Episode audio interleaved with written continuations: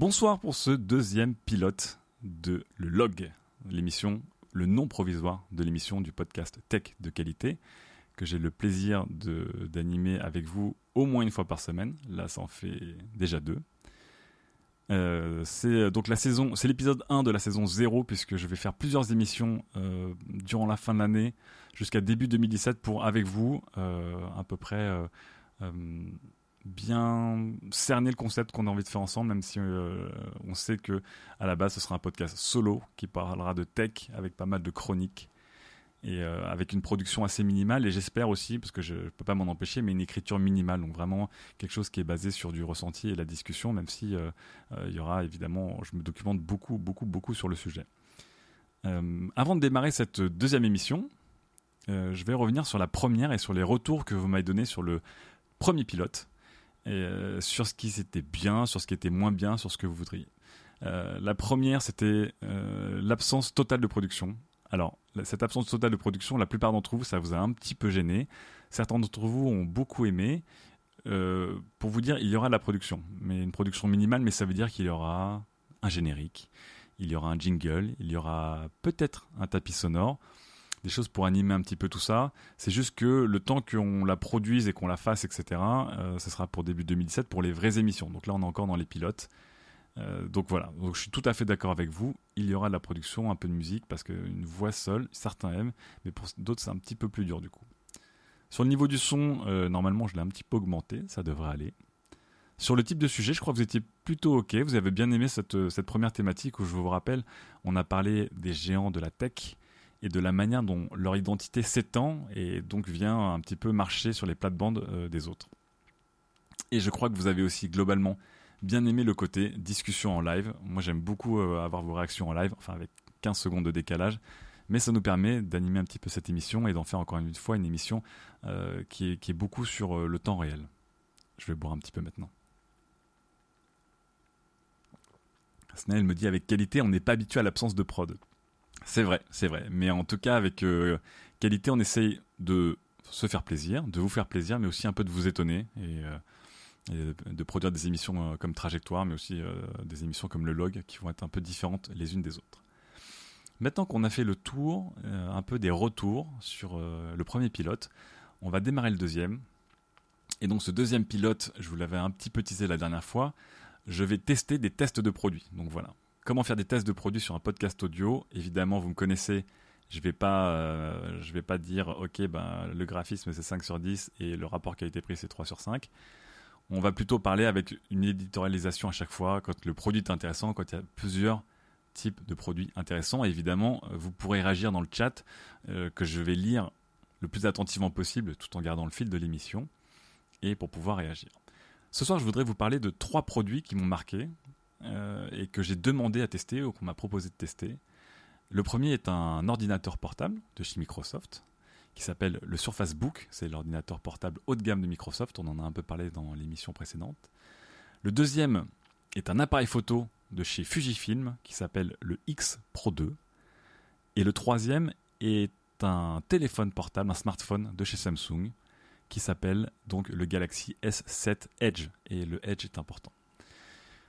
Pourquoi je vais vous parler de ces trois appareils qui sont sortis entre euh, l'année dernière et cette année et qui, euh, sont euh, des, appareils assez emblématiques dans, leur secteur? C'est parce que pour moi, ils présentent trois points communs. Donc voilà, trois points communs dont je vais vous parler. ça va nous permettre aussi de savoir comment conduire ce test. Est-ce que je vais faire un test de chacun ou est-ce que je vais parler à peu près de la même chose? On va commencer, on va dire, on va essayer de grouper ça. Bonsoir à qui nous rejoint. Bonsoir Cosmo Flash. Euh, bonsoir, merci de, nous rejoindre. Et on va commencer donc du coup sur le positionnement de, ces trois appareils. Si vous ne les connaissez pas, je vous invite, si vous écoutez ce podcast, à lancer un petit Google. Donc le Microsoft Surface Book de 2015, le Fujifilm X Pro 2 et le Galaxy S7 Edge. Ces trois produits déjà, ils ont en commun qu'ils sont haut de gamme. Le Surface Book est l'ordinateur le plus haut de gamme de Microsoft euh, il, démarre, la nouvelle génération démarre, je crois, 2399 dollars, c'est absolument dingue. Même Apple, ils ont dû rougir un petit peu. Donc c'est un, ordinateur très très haut de gamme. Euh, c'est pareil pour le Galaxy S7 Edge de Samsung, c'est un appareil très haut de gamme, c'est le fleuron de la marque. même si aujourd'hui, connaissant Samsung, il y a forcément des offres de réduction très régulières, mais c'est un appareil qui a commencé à la barre psychologique des 700 euros, qui, sont, qui est la barre du, très haut de gamme des smartphones. Et le Fujifilm X Pro 2, lui aussi, est un appareil photo, donc le plus haut de gamme de chez Fujifilm, c'est un hybride, qui euh, a démarré euh, sa carrière à environ, environ 1600 euh, euros boîtier nu, ce qui est vraiment on attaque, on attaque du très sérieux dans la photo quand on est aujourd'hui en 2016 à 1600 euros boîtier nu. Donc voilà, déjà ce qu'ils partagent, c'est que ce sont trois appareils très haut de gamme. Ce qu'ils partagent aussi, et ça paraît évident mais il faut le dire, c'est que ce sont trois appareils étendards. Ce sont vraiment des symboles. Le X Pro 2 est vraiment le symbole du savoir-faire et de l'identité de Fuji, puisqu'il a un look très rétro, on reviendra dessus. Le, sur Facebook est aussi l'étendard de ce que Microsoft veut faire en termes d'ordinateur 2 en 1. Euh, contrairement aux Surface euh, Pro, qui sont vraiment des tablettes avec des claviers en plus, là on parle vraiment d'un laptop, vraiment euh, qui peut se détacher, mais d'un laptop. Et bien sûr le Galaxy S7, vous connaissez bien Samsung, la série Galaxy S a toujours été leur showcase à peu près de tout ce qu'ils peuvent présenter comme technologie de mètres. Je regarde en même temps le slideshow que je vous ai mis d'image, il est absolument incroyable de qualité, vraiment qualité ER avec un grand R. Pourquoi je vous parle donc de ces trois appareils qui sont différents mais qui ont des points communs? C'est parce qu'ils sont tous définis par une feature, une option ou une technologie qui est extrêmement mise en avant et qui est un peu leur, point de commercialisation. Celle du Galaxy S7 Edge, vous la connaissez tous, c'est ce fameux écran courbé. C'était cet écran OLED qui sur les bords vient vraiment chuter sur les, euh, côtés de l'appareil. Et euh, on a l'impression donc de face d'avoir un écran sans limite que, et donc voilà Samsung depuis maintenant deux ans met vraiment ça en valeur et on va le voir de plus en plus je pense ce système. Et en tout cas leur S7 Edge aujourd'hui c'est ce qu'ils ont le plus et ce qui est vraiment le plus mis en avant par, Samsung. Et c'est ce qu'ils vraiment veulent utiliser pour se différencier de, des autres. Chez Fuji, le X Pro 2 est connu pour avoir ce qu'on appelle un viseur hybride. Donc si vous avez fait de la photo argentique, et même si vous faites encore la photo numérique, mais avec euh, des, euh, des, Leica ou alors des réflexes, vous utilisez des viseurs optiques et non pas des viseurs électroniques. Et beaucoup de gens sont encore extrêmement attachés, extrêmement attachés sur euh, ce côté viseur optique. Et donc Fuji avec le X Pro 2 propose ce qu'on appelle un viseur hybride, c'est-à-dire un viseur qui peut switcher entre un viseur optique et un viseur électronique. Et donc là, tous les puristes ou ceux qui aiment le look rétro, les trucs à l'ancienne, ont euh, tout de suite absolument euh, adoré cette feature et ont sauté dessus. Et enfin, euh, Microsoft a beaucoup vendu son, sur Facebook, si vous êtes en train de, googler un peu l'objet, sur la charnière. Pourquoi la charnière? Parce qu'en fait, c'est pas une charnière simple, c'est une charnière articulée. Sur le côté, on dirait une chenille qui s'ouvre de manière assez gracieuse et qui donne au, sur Facebook un design assez spécifique. Donc voilà ce qui définit ces trois objets. Et c'est ça qui m'amuse, c'est que j'ai eu l'occasion de les tester quasiment les uns les autres à la suite, lorsque les constructeurs me les ont envoyés, que j'ai passé entre une semaine et un mois avec à chaque fois, deux semaines et un mois avec. C'est que ces trois points vendeurs, ces trois points symboles, c'est vraiment ces trois points iconiques de ces appareils, chacun pour moi, ça a été leur principal point noir. C'est ce qui m'a vraiment quasiment pas gâché l'expérience avec ces appareils, mais vraiment, c'était leur problème. Et c'est le thème du triple test de ce soir c'est qui peut le plus, des fois, devrait pouvoir un petit peu moins. On va commencer avec euh, le sur Facebook. Donc, le sur Facebook est un deux en un de chez Microsoft. Je dis bonsoir aux nouveaux éditeurs qui arrivent aussi. Hein. donc, euh, bonsoir euh, Nono Darko, bonsoir Tanuki. Singatom me dit sont tous les trois des hybrides. Oui, d'une certaine manière, ce sont des hybrides. Mais voilà. Donc, je, commence avec le sur Facebook. Donc, c'est un laptop de Microsoft, très très haut de gamme avec une finition absolument incroyable, il faut, il faut, il faut le dire, il faut le souligner, qui est livré avec un stylet, qui est livré avec un écran 3,5 absolument... J'adore, c'est mon écran euh, d'ordinateur préféré. On devrait faire plus d'écran 3,5, je suis content qu'ils aient gardé ce ratio pour le, Surface Studio. Et donc, dont la particularité est que ce fameux écran se détache pour en faire une tablette. Ça commence à se voir maintenant, c'est un peu la mode avec la fameuse vague des deux en un dans les PC et dont le clavier euh, abrite une batterie, une carte accélératrice, etc. pour le booster. Donc le concept en soi, il est tip top. Mais cet écran et ce clavier sont reliés par donc une articulation qui, comme vous pouvez le voir si vous avez googlé l'ordinateur, est très complexe. Elle est, euh, articulée comme une chenille avec 6 euh, ou 7 segments et donc son déploiement est très spécifique. Et Microsoft se touche beaucoup sur cette fameuse articulation en disant regardez elle est incroyable en plus elle, donne un design incroyable à l'ordinateur. Regardez, ça arrondi, il y, a un espace entre l'écran et le clavier, c'est unique au monde, etc., etc. Je fais OK. Je reçois le, je reçois l'ordinateur, je le teste, j'ouvre l'ordinateur, je ferme l'ordinateur, je détache l'écran, je rattache l'écran, je détache l'écran, je le mets à 180 degrés dans l'autre côté pour le mettre en mode tablette, j'utilise seul. Et je me dis, mais à quoi sert cette putain d'articulation d'ordinateur? Je ne comprends absolument pas à quoi elle sert. Par contre, elle apporte beaucoup de désagréments. Le premier, c'est qu'elle rend l'ordinateur très, très, très épais.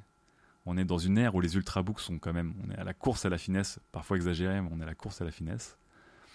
Et le, le Surface Book, du coup, au niveau de l'articulation, au niveau du cul, il a, il a un cul deux fois plus gros que tout le monde, quoi. Juste, on vit dans, un monde de, de, de euh, avec un petit cul tout serré, et euh, là, il y, a, y a un Kim Kardashian qui arrive, quoi. Donc, dans le monde des femmes, youpi, vive la pluralité euh, des tailles de fesses, mais dans le monde des ordinateurs, je ne comprends pas pourquoi on a un gros cul sans qu'il y ait de, justification. Et on peut au moins le mettre en mode tente, me dit Dermé. Oui, on peut le mettre en mode tente, mais c'est compliqué parce qu'il faut retourner l'écran. Bref. Donc je me dis, ok, peut-être qu'en fait, il s'ouvre à 360 degrés comme le font certains, par exemple chez Lenovo avec les yoga, on peut ouvrir l'écran, le mettre à plat, puis même le retourner dans l'autre sens. Non, il ne s'ouvre pas à 180 degrés, il ne fait pas tout le tour, il s'ouvre euh, jusqu'à un angle maximum normal. Bon, ok. Euh, est-ce qu'il permet de twister l'écran? Non, il ne permet pas de twister l'écran, il faut détacher l'écran de l'articulation, retourner l'écran et le refixer. Bon, ok. Est-ce qu'il ajoute de l'épaisseur? Oui, toujours, il ajoute beaucoup d'épaisseur. Au point que sur euh, certains de mes sacs un peu serrés, euh, notamment des, des besaces, j'ai pas pu le rentrer contrairement à n'importe quel MacBook Air ou n'importe quel ultra portable de, chez Asus. Est-ce qu'il ajoute de la poussière entre l'écran et le clavier? Oh que oui, énormément, énormément. D'ailleurs, dans, mes sacs, je me retrouvais en fait à le mettre en mode euh, corde à linge. Donc il y avait une moitié de l'ordinateur qui était dans la pochette d'ordinateur et l'autre moitié qui était en dehors de la pochette de l'ordinateur. Donc il pendouillait dans mon sac comme ça et il prenait une poussière, enfin un truc absolument, euh, absolument incroyable. Et est-ce qu'il rajoute du coup J'en suis sûr. L'ordinateur de le Surface Book coûte très cher. Il coûte très cher parce qu'il y a absolument tout dedans, il est très puissant. Mais on est clair que quand on regarde la mécanique d'ouverture du Surface Book, euh, on n'est pas loin de la décapotable dans des, dans des voitures. C'est complexe. quoi. C'est complexe, mais ça ne sert à rien. Ça ne sert littéralement à rien. Ça rajoute de la taille, ça rajoute euh, peut-être de la fragilité. Je me demande si dans le chat, il y en a certains d'entre vous qui ont pu utiliser cet ordinateur et qui ont peut-être un avis différent. Moi, en tout cas, du coup, j'ai pas du tout, malheureusement, j'ai été séduit par tout dans le Microsoft euh, sur Facebook, sauf cette, euh, cette articulation qui, ça a l'air d'être un détail, mais en fait, ça change tout. Ça le rend juste plus gros pour aucune raison et ça n'apporte rien. Ça retire même des possibilités par rapport à la concurrence, euh, la concurrence chez d'autres, que ce soit chez HP. Hein. Bisous à Fibre Tigre pour l'HP Spectre 360. Et, et chez Lenovo et chez Asus et chez les autres en tout cas. Tanuki me pose une question et je vais y répondre juste, juste après. Ah bah Snail me dit je l'ai testé et j'ai vraiment pas aimé. Je veux bien savoir si c'est que pour cette histoire d'articulation ou pas. Je passe au deuxième maintenant que vous connaissez tous bien parce que même si vous en avez jamais acheté, vous l'avez tous vu, c'est le Galaxy S7 Edge. J'ai eu l'occasion de partir en avril dernier avec, euh, donc euh, j'ai fait un voyage au Japon et j'ai produit euh, des séries photos là-bas. Instant pub, allez voir mes séries photos. Et j'ai pris le S7 Edge parce que je voulais tester ce fameux module photo Samsung dont tout le monde disait énormément de bien. Je suis pas un fan d'Android. Je suis pas un fan d'Android, mais j'aime bien. Par contre, je suis pas un fan des Galaxy S, vraiment pas à cause de la surcouche. Et donc, je partais avec une petite appréhension. Et donc, euh, je reçois le Galaxy S7 Edge. Il est superbe, il n'y a rien à dire. L'appareil, il est beau, la finition, euh, c'est beau. Il y a des trucs de design qu'on peut plus ou moins aimer, mais globalement, c'est vraiment beau. Je l'utilise, c'est rapide. La surcouche, elle est moins présente. Il y a moins d'applications complètement débiles de chez Samsung je teste les photos de nuit, je prends une claque. Donc c'est très Samsung, hein. c'est très exagéré de leur part, mais c'est quand même c'est un sacré, sacré exploit. C'est la première fois que j'ai regardé mon iPhone 6S à l'époque et j'ai dit ok, ok, il y a quand même un truc, euh, il, lui a mis un petit, il lui a mis un petit coup quoi. Et donc je l'utilise et je commence. Euh, alors la prise en main est pas top à cause de, cet écran euh, incliné, mais je me dis bon, c'est juste la prise en main, c'est pas grave. J'ouvre Instagram, J'essaie de scroller sur Instagram, ça ne scrolle pas sur Instagram. Je ne comprends pas.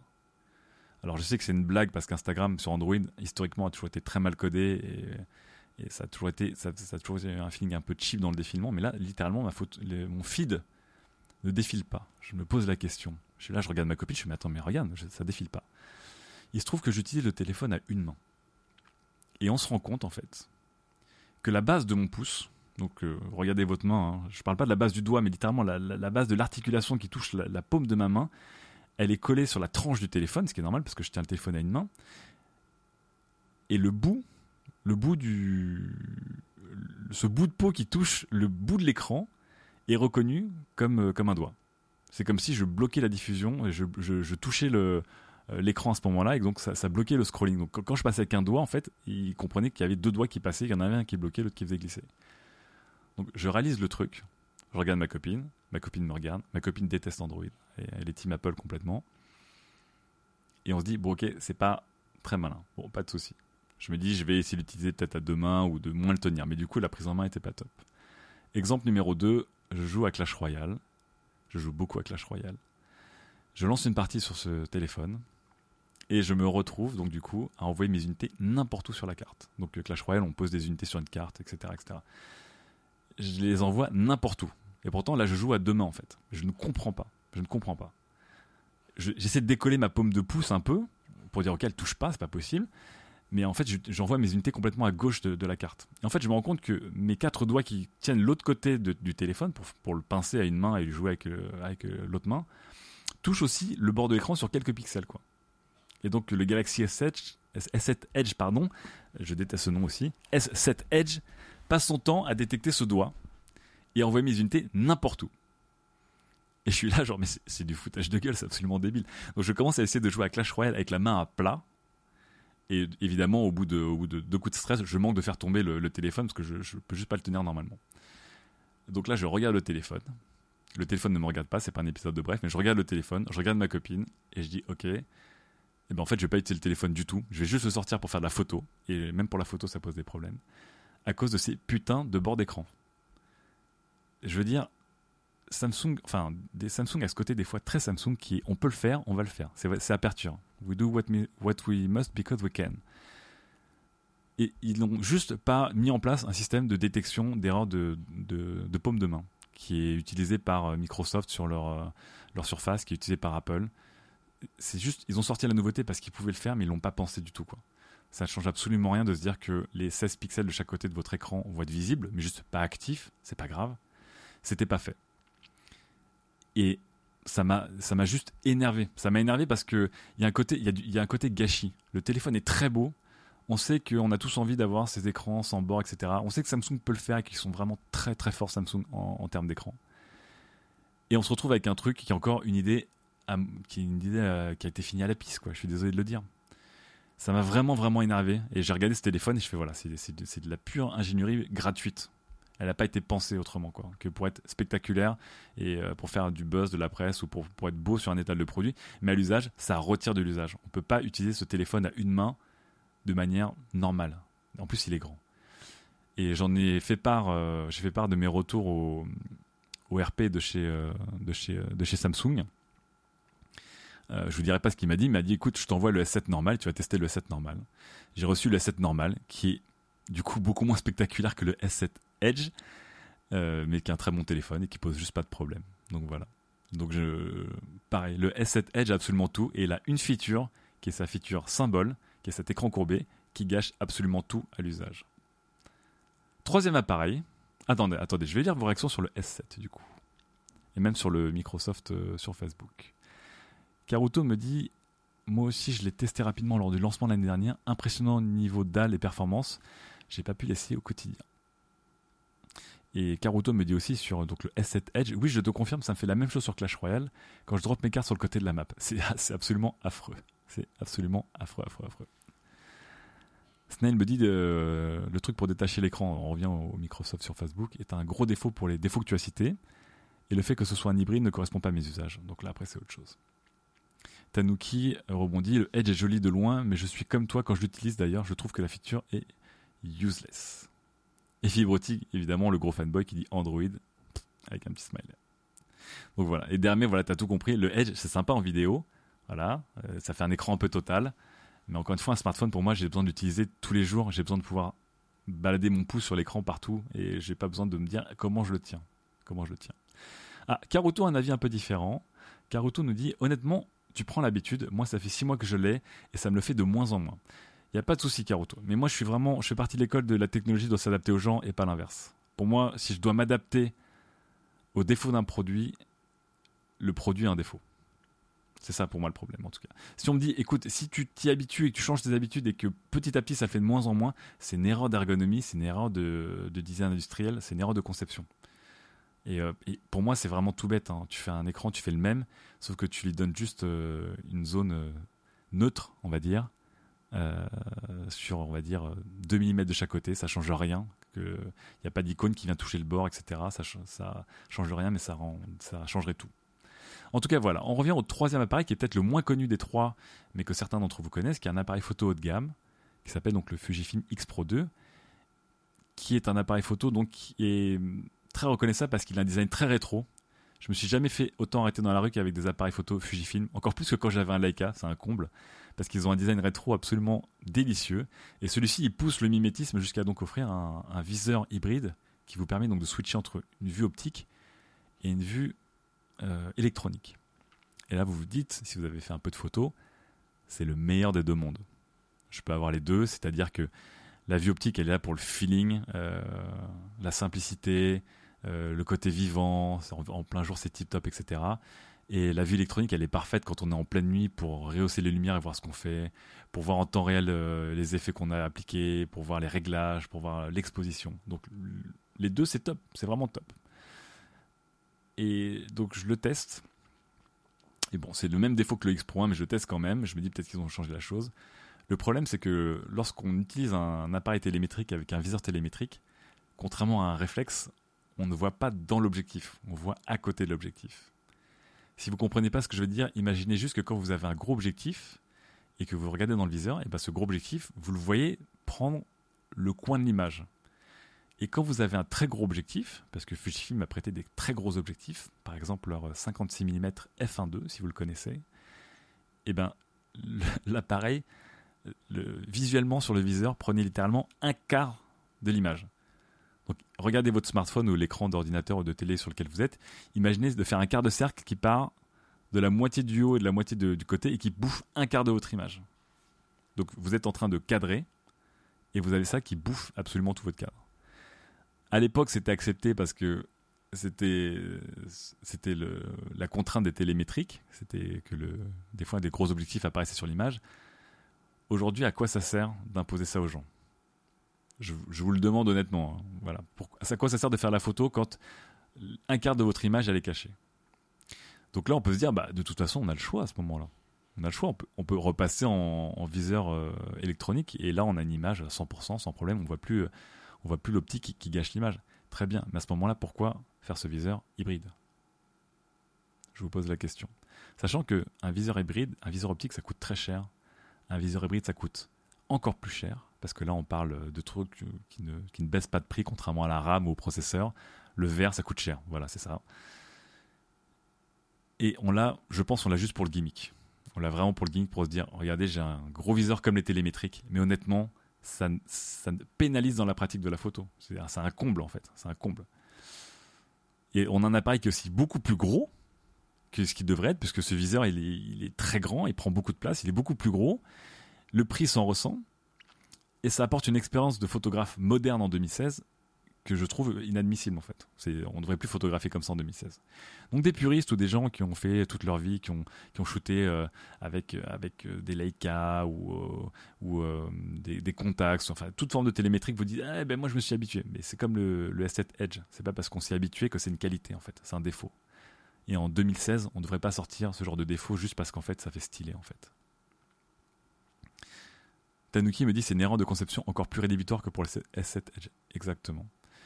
Ce qui me fait dire, pour avancer dans mes tests, du coup, que honnêtement, pour revenir à l'avis sur les, sur les appareils, c'est fou parce que j'ai eu le même ressenti pour ces trois appareils. Donc, ce, ce Galaxy S7 Edge de Samsung, ce X Pro 2 de Fujifilm et ce Surface euh, Book pardon, de, de Microsoft, c'est que je me suis dit, ok, franchement, dans la globalité, l'appareil il déchire. Franchement, le, sur Facebook, je, trouve que le clavier est impeccable, le design est impeccable. L'écran, je suis amoureux des écrans 3,5. Le côté tablette, honnêtement, je m'en fous presque, mais il est livré avec un stylet vraiment chouette qui marche bien et ça, ça marche, ça marche. Il y a un truc, ça donne envie de redessiner, d'utiliser ça comme ça. Très bien. Il a tout sauf cette charnière qui le rend plus cher, plus gros, plus salissant et qui n'apporte rien, à moins que vous trouviez, vous, dans le chat, vous qui m'écoutez, une utilité. On a ce Galaxy S7 Edge qui est puissant, qui a un module photo absolument incroyable, qui a un écran OLED euh, qui est top en plein jour. Euh, il a beaucoup de choses. Bon, après, il a aussi des défauts dont je suis pas fan, mais ça, c'est autre chose. Mais globalement, c'est quand même un très bon téléphone. Et pour moi qui suis photographe amateur averti, le module photo fait beaucoup, beaucoup de choses. Très bien. Mais il y a cet écran qui le rend juste pénible, vraiment pénible à manier à une main, ce qui est un comble, voire parfois à deux mains, ce qui est un comble. Vraiment un comble. Et donc il y a cet appareil photo, le Fujifilm X Pro 2. Pour vous dire, en gros, moi, je, pour plein de raisons, je, je shoot en Sony depuis plusieurs années. Euh, parce que je suis fan, parce que j'ai eu l'occasion de travailler avec eux, donc je shoot en Sony et j'adore. Mais si je devais passer une autre marque que Sony aujourd'hui, sans hésitation, j'irais chez Fuji. J'adore leurs appareils, j'adore leurs optiques, j'adore leur approche du capteur, l'image que ça rend, c'est vraiment les X100, je peux que les conseiller, et les XT, euh, je peux que les conseiller. Quoi. Ce sont des super appareils. Le Pro 2, il a tout pour plaire, sauf ce putain de viseur hybride qui rajoute, comme pour, les, comme pour le Surface Book, du coup, de l'embonpoint et qui, pour moi, n'apporte absolument rien. Ce qui me fait dire, pour finir sur ces tests, est-ce que je conseille l'achat de ces appareils? Non. Et pourquoi je ne conseille pas l'achat de ces appareils? Parce qu'il y a des alternatives. Il y a des alternatives très proches. Chez Fuji, il y a le XT2 qui est sorti cette année. Et le XT2, pour vous faire, euh, pour vous le faire rapidement, c'est un X Pro 2 auquel on a retiré le viseur hybride, il n'y a qu'un viseur électronique, et auquel on a rajouté par contre des options. Donc il est plus rapide, il a une meilleure rafale, il a une meilleure vidéo. Il est plus petit, il est moins cher. Que demande le peuple? Si aujourd'hui vous deviez acheter un appareil photo, toutes catégories confondues, je pense que je vous mettrai le XT2 dans mon top 2, voire mon top 1 de l'année. L'appareil, c'est pour moi, c'est un appareil qui est pas loin d'être parfait, il est beau, il est efficace il a une gamme d'optique superbe, enfin, il a une image superbe, il a absolument tout. Chez Samsung, est-ce qu'il y a une alternative au S7 Edge? Évidemment, je vous en ai parlé, c'est le S7. Si vous voulez un Galaxy S, le S7, c'est clairement le meilleur Galaxy S à acheter. Si vous voulez un téléphone Android, là, on repart dans des débats sans fin. Euh, ça peut se décider entre, je sais pas, euh, le Pixel, euh, un, Sony ZX, un Huawei euh, haut de gamme. Il y a plein d'options. Mais voilà, si vraiment vous aimez tout Samsung, ne prenez pas le S7 Edge, prenez le S7. Ou le Note 7 si vraiment vous êtes un, gros joueur. Chez Microsoft, c'est un peu plus compliqué. C'est un peu plus compliqué parce que il y a cette ce fameux écran que j'adore et que je ne retrouve nulle part ailleurs. Aujourd'hui, sur le marché des bons laptops, je ne connais pas d'ordinateur portable avec un écran 3,5. C'est vraiment super confortable.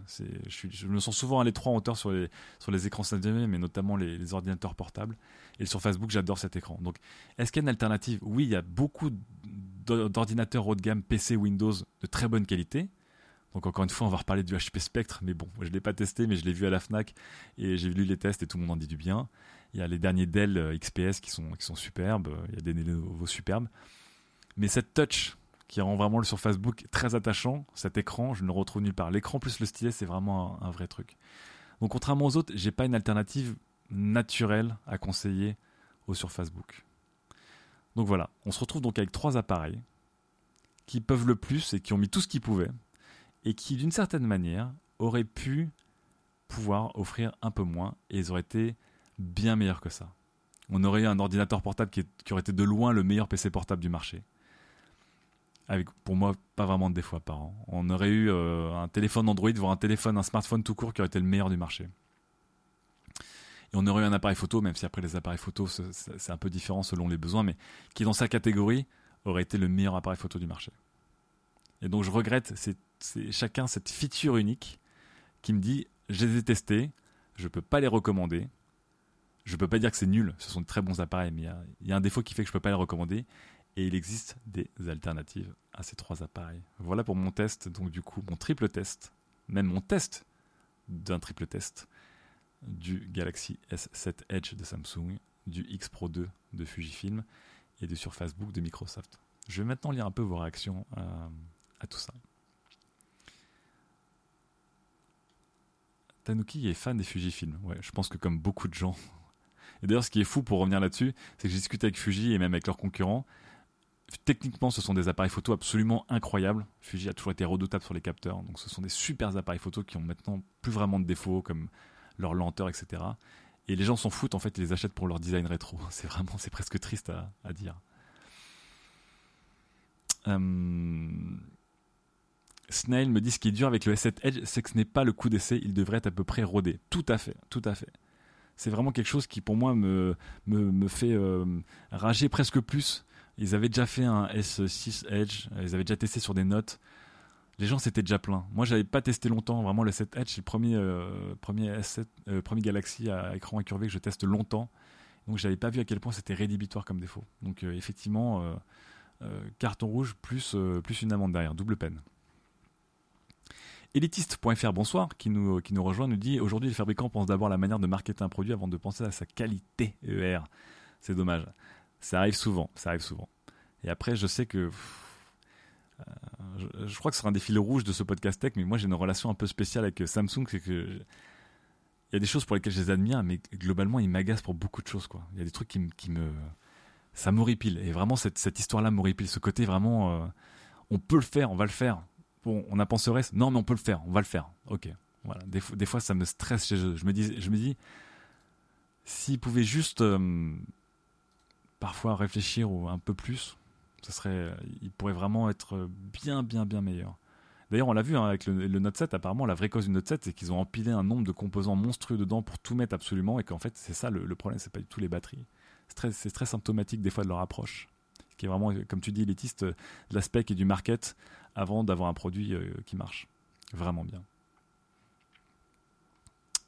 Tanuki me dit Moi, le problème que j'ai avec ces produits, c'est qu'il y a une, une euh, RD, donc des recherches, il y a des tests. Alors pourquoi le design et le marketing sont au-dessus de l'ergonomie et de l'utilisation? Bah, C'est ça le problème, c'est que parfois le marketing est au-dessus de l'ergonomie et de l'utilisation. Le marketing dicte beaucoup plus de choses qu'on pense, hein. c'est ça qui, est, ça qui est dur, et des fois le, commerce, là un truc dans, le genre. Euh, quelque chose euh, qui, m'a tristement fait rire. C'est le dernier réflexe de Nikon qui est le D3400. Et la seule nouveauté du D3400, c'est qu'il supporte une application mobile. Sinon, c'est le même que le D3300 qui était avant. Le même, c'est-à-dire la même coque, le même processeur, le même capteur, tout est pareil. Et donc on se dit, mais c'est quoi ce foutage de gueule? Donc réponse, c'est un foutage de gueule. Mais la vraie raison, c'est le marketing et le commercial qui l'ont imposé. C'est qu'en gros, lorsqu'un appareil a une carrière un peu courte et qu'il est trop vite discounté, donc on euh, on fait plus de marge dessus, les distributeurs viennent se plaindre et on leur ressort un nouvel appareil rebrandé qu'ils peuvent vendre au prix fort, mais c'est le même appareil. Donc voilà un, cas très triste où, le, parfois le marketing, voire le commercial, prend le dessus. Dermé me dit Finalement, c'est dans l'air du temps de faire du beau à l'extrême. Ça permet de conserver ses marges en se différenciant. Tout à fait. Tout à fait. Et là, c'est un des, c'est un des héritages d'Apple. C'est pour le meilleur ou pour le pire. Mais la différenciation par le design est évidemment très très importante. C'est quelque chose qu'on avait complètement perdu à l'ère des PC et des télés et qui est, qui, est revenu récemment. Mais même si c'est parfois ça va, ça va un, peu, un peu trop loin. Et Snail, du coup, rebondit dessus, dit c'est le syndrome Apple. On met en avant le design. C'est pas aussi simple que ça, je dirais, euh, sur Apple. Je pense que euh, Apple, on met en avant le design au sens où on met en avant euh, le design industriel, ce qui est un peu différent. Hum, hum, Snail nous dit qu'il adore le Dell XPS. Ouais, il est vraiment top. Il est vraiment top. Et Fibre nous dit le HP Spectre X360. Et oui, bah oui. C'est quand même la blague, c'est-à-dire que c'est un super ordinateur. On aurait presque voulu que ce soit un ordinateur pourri fibre pour pouvoir se, moquer de toi. Snail nous dit qu'il y a le Razer Blade. Effectivement, effectivement, le Razer Blade est un très bon ordinateur. Moi, j'ai pas eu l'occasion de le voir en vrai, mais tous les gens qui l'ont vu m'ont dit, bah, c'est un MacBook Pro noir, quoi. Donc euh, oui, il y, a un logo extrêmement euh, kéké euh, Fast and Furious, mais pour le reste, ça fonctionne, c'est bien foutu. Qui nous fait, qui nous fait rigoler. Donc voilà. Ah, et alors, du coup, j'ai complètement oublié quelque chose. Dans les suggestions, les gens me disaient qu'il y avait une articulation. Donc c'est la fin de nos tests, en tout cas. Je ne vais pas donner de notes à ces, à ces trois appareils. Je vous dirais juste que ce sont des appareils qui ont beaucoup de qualité et un seul défaut. Et malheureusement, au prix où ils sont et sur le poids qu'ils ont, c'est un défaut qui pèse beaucoup. Et donc ce sont des appareils qui pour la plupart du temps ont une alternative. Donc si on met en, en relation dans ce test le coût qu'ils ont, le défaut qui les grève Et les alternatives présentes, je ne peux pas les, je ne peux pas les conseiller. Voilà. Mais pourtant, pour plein de raisons, je les aime beaucoup. Rodrigo qui nous rejoint. C'est bien, Rodrigo, bonsoir. Tu arrives après les tests. Mais tu vas arriver pour quelque chose de différent. Je ne sais pas si j'étais ici. Est-ce que je l'avais fait? On m'avait dit, est-ce qu'il y aura des articulations dans l'émission euh, ou juste un monologue? Peut-être, c'est possible. Euh, je vais dire, on va peut-être avoir une séquence news, puisque ce sera une séquence hebdomadaire. Euh, j'aimerais bien faire cette news de manière, comment dire, de manière extrêmement, extrêmement simple. C'est-à-dire qu'on va revenir sur des faits de l'actualité et qu'on va, je vais essayer de donner un avis en une ou deux phrases peut-être. Et du coup, je savais pas si je les avais mises quelque part ou pas. Non, j'avais pas de news. Ah, c'est bête, j'avais plein de, plein de petites news. Je sais pas où je les avais mis. Ah, je les avais mis dans un de mes 20 millions de, de bloc-notes. Qu'est-ce qu'il y avait comme news? Ah, bah, ce qu'on va faire, c'est que vous allez pallier à mon oubli, hein, parce que j'ai fait, ça comme un, comme un gros crade. Vous allez me, me, dire ce qui vous a un peu marqué cette semaine. Je, je, vais commencer, mais après, je vais, je vais écouter ce que vous avez à me dire. Euh, la première news qui m'a pas mal marqué cette semaine, c'est que Google annonce que finalement, enfin les rumeurs sont très fortes, mais Google va annoncer qu'ils ne produiront pas de voitures en propre, mais qu'ils vont fournir des solutions software aux fabricants de voitures. Et c'est très marrant parce que ça fait écho à la volte-face qu'Apple a fait avec son projet Titan, qui était son projet de voiture autonome, où on a su, c'est un secret de polichinelle, qu'Apple voulait construire ses voitures ou acheter un constructeur, au hasard Tesla et que finalement ils ont abandonné pour finalement, pareil, ne, produire que des solutions software qui vont intégrer en partenariat avec des constructeurs. Donc dans le cas de Google, ce serait euh, Chrysler Fiat.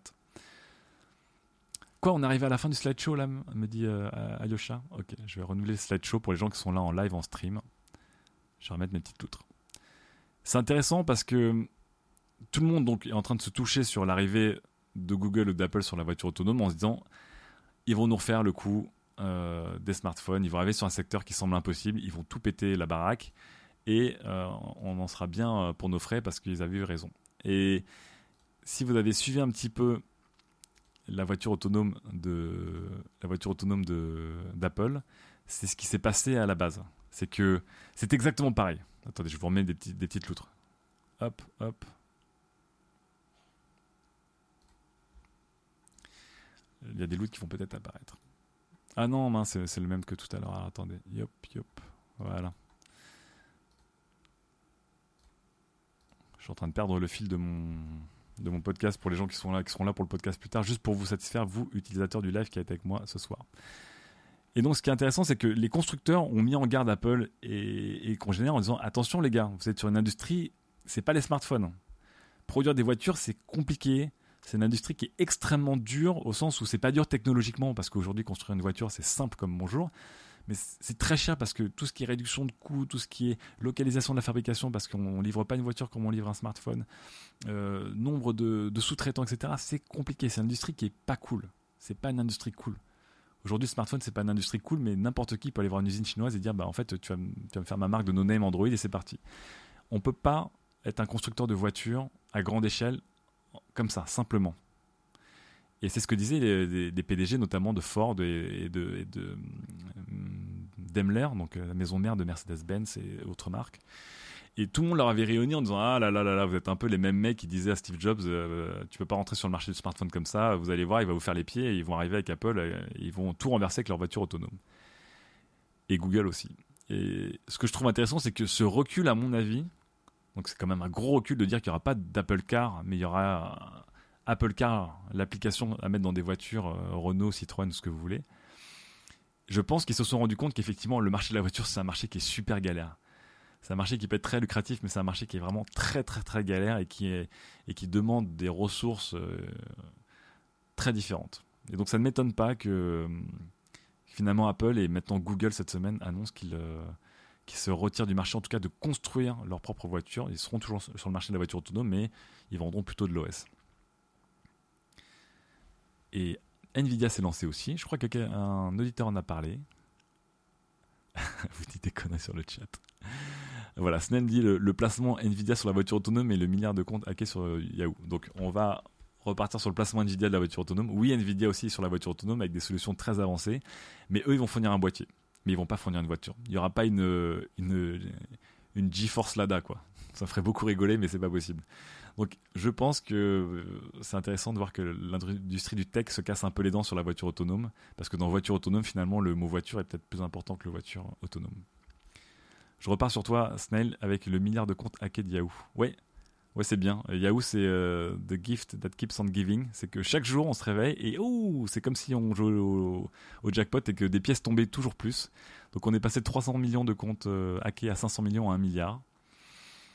J'imagine la gueule de Verizon qui, a, qui est en train de racheter Yahoo. À un moment, je me suis même dit, et si c'était pas Verizon qui en fait avait hacké Yahoo pour avoir une porte de sortie à la limite et dire, attendez les gars, il y a trop de hacks, on, ne on vous rachète pas. Ce serait presque plausible. C'est-à-dire qu'au lieu de, au lieu de dépenser 4,8 milliards de dollars dans une, entreprise qui est, pourrie, je préférais donner 250 000 dollars à un groupe de hackers russes pour qu'ils qu m'annulent mon rachat. Quoi. Bon, apparemment, le hack date d'il y a deux ans, mais je trouve que si j'étais, si jamais les théories du complot, je dirais que c'est Verizon eux-mêmes qui ont saboté le rachat pour sortir euh, tranquillement. Euh, Alyosha dit Google reste dans le game avec Waymo quand même. Ouais, d'une certaine manière, ouais. Waymo, donc c'est la société qu'ils ont annoncée, donc qui est la société dédiée à l'automobile euh, autonome. Mais je pense pas que Waymo va venir euh, concurrencer un constructeur automobile de manière frontale. Tanuki nous dit et maintenant, surprise, 15 minutes d'ACMR, d'ASMR. j'en serais capable, j'en capable. Donc attention, ne ne me poussez pas. Euh, ce qui m'a marqué, dit Tanuki aussi, c'est la sortie de Super Mario Run sur iOS avec un jeu à 10 euros. Et ouais, il est sorti aujourd'hui et je suis hyper impatient d'y jouer, euh, même s'il coûte 10 euros. C'est-à-dire que je vais râler pour dépenser 10 euros, mais je vais dépenser 10 euros pour jouer à ce Mario euh, pour plein de raisons. J'adore Mario. J'adore Rayman Run qui m'a montré qu'on pouvait faire des endless runs sur mobile extrêmement intéressants. Et je, les premiers retours que j'ai vus, j'ai pas trop voulu me spoiler, mais Mario est bien du niveau. Il paraît qu'il est vraiment top. 10 euros, oui, ça fait chier, mais parce que 10 euros, parce que c'est Nintendo et qu'encore une fois, Nintendo arrive doucement sur le marché, que pour eux, ils, sont encore en train de tester leur aura. Euh, Nintendo peut vendre beaucoup de choses très chères et ils sont en train de dire est-ce qu'on peut encore vendre un, runner à 10 euros? Je pense qu'ils vont en vendre des palanqués, des, vraiment des palanqués. Ce qui me fait vraiment chier par contre, c'est la connexion. Donc, euh, pourquoi demander une connexion euh, constante pour un jeu solo C'est débile. Mais encore une fois, euh, la plupart des jeux qui demandent ce genre de connexion, c'est pour euh, contrer le piratage. De manière très maladroite, on est d'accord, mais c'est leur argument, en tout cas, à eux. Alors, Dermé me dit ce qui m'a marqué, ce sont les grèves des Uber et l'intérêt soudain des gens sur les marges des nouvelles apps qui se contentent de mettre en relation le fournisseur et le client. Ouais, Uber, pour rester dans le domaine de l'automobile, ce qui me fait rigoler, c'est que les taxis et tout ça sont en train de hurler sur Uber, mais c'est pas ça qui va les tuer, c'est la voiture autonome. Et d'ailleurs, Uber a lancé ses premières voitures autonomes. Euh, qu'est-ce que vous avez en train de, en train de me dire du coup pour finir sur ces news? Ah, J'en avais quelques-unes en tête qui m'avaient euh, bien fait rigoler. J'aurais évidemment voulu parler de Trump et sa, sa relation à la, tech parce qu'elle est très intéressante, mais je pense qu'on va tous s'énerver, en tout cas. En tout cas, voilà. Je pense qu'on va essayer de faire des petites news rapides, un peu comme les FAQ de, Studio 404. Elles seront peut-être en ouverture d'émission. Et on suivra donc par la thématique de l'émission. La prochaine thématique de l'émission, normalement, ça va être les jeux vidéo. On va parler de jeux vidéo. Je continue à explorer un peu les thématiques de ce podcast tech, mais on va parler de jeux vidéo et notamment de la crise des AAA. Donc voilà. Mais j'essaierai d'articuler. Si vous avez des, suggestions, en tout cas, pour me dire Ah, ce serait bien qu'on démarre par euh, un feedback de ce qui s'est passé par rapport à l'émission de la semaine dernière Est-ce qu'on devrait démarrer par des extraits audio ou des choses comme ça? Est-ce qu'on devrait démarrer par une chanson que t'aimes bien là? J'aimerais bien, mais pour une question de droit, je suis pas sûr que j'ai le droit. En tout cas, oui, on va habiller cette émission et on va en tout cas euh, la structurer pour le prochain numéro. Donc rendez-vous pour le prochain numéro, normalement mardi 20. Pourquoi mardi 20 Parce que j'ai pris une journée, de, repos et donc je devrais être libre. Ça me permettra de tester peut-être un autre horaire, c'est à voir en tout cas, mais en tout cas on fera le prochain épisode sur les jeux vidéo. En tout cas, merci beaucoup d'avoir participé à ce deuxième pilote de Log, donc ce podcast tech. Encore une fois, le nom il n'est pas figé, mais pour l'instant c'est le Log. Merci à vous, auditeurs, en tout cas, de l'avoir écouté. Si vous l'écoutez en ce moment, tranquillement, euh, dans les transports ou devant votre bureau, ou en train de bosser ou en train de glander, puisque euh, on est disponible aussi sur SoundCloud et maintenant iTunes. Ils ont mis le temps, mais euh, ça y est, le podcast est sur iTunes. N'oubliez pas que si vous aimez le projet de ce podcast et ce qui va devenir, mais si vous aimez aussi Studio 404, euh, Trajectoire qui a sorti son nouvel épisode à l'heure où j'enregistre, qui est génial, et aussi euh, C'est cool, c'est quoi qui a sorti son nouvel épisode hier, ou avant-hier, pardon, qui est absolument tip top sur le roller derby. N'hésitez pas à nous soutenir. Il y a plusieurs manières de nous soutenir. Vous avez juste à partager nos émissions si vous les aimez et les faire écouter à vos potes et à vos followers. Vous pouvez aussi venir vous inscrire sur le forum, vous abonner à, nos podcasts sur iTunes, mais aussi sur Podcast Addict, sur Podcast Rocket, sur tous les clients indépendants, sur SoundCloud évidemment. Et si enfin vous avez vraiment envie de nous aider, on a un Patreon qui marche très bien, on est très content, merci beaucoup. D'ailleurs, j'utilise du matériel payé par la communauté pour donner un petit peu chaque mois. 1 euro, 2 euros, 10 euros, 20 euros, ce que 20 euros, oulala. Ce que vous voulez en tout cas pour nous soutenir, pour que Qualité continue à produire des podcasts euh, de qualité, tout simplement. On se retrouve en tout cas, nous, mardi. Merci d'avoir participé, merci d'avoir écouté, et on parlera donc jeux vidéo. Ciao tout le monde